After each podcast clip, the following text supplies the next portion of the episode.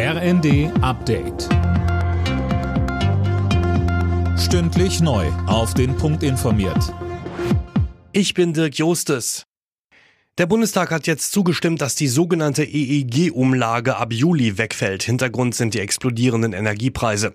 Alina Tribold. Eigentlich sollte die EEG-Umlage erst nächstes Jahr auslaufen. Das wurde nun aber vorgezogen, um die Haushalte zu entlasten. Die EEG-Umlage wird seit 2000 erhoben und wird über die Stromrechnung bezahlt. Ziel die Förderung von Ökostrom. Die Bundesregierung geht davon aus, dass durch den Wegfall 6,6 Milliarden Euro fehlen werden. Die Ausfälle will die Regierung mit dem Energie- und Klimafonds Fonds decken.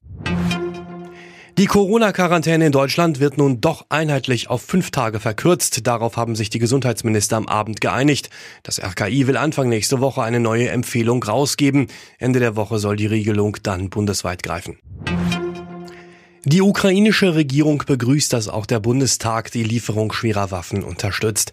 Wegen des gemeinsamen Antrags der Ampelparteien und der Unionsfraktion sprach der ukrainische Präsidentenberater Podoljak von beeindruckender Einigkeit.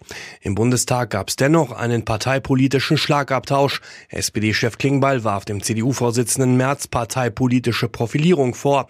Merz hatte zuvor bemängelt, dass Bundeskanzler Scholz beim Thema Waffen immer wieder ausgewichen sei. Das ist nicht Besonnenheit wie Sie es in den Ampelfraktionen versuchen, in den letzten Tagen zu erklären, das ist Zögern, das ist Zaudern und das ist Ängstlichkeit.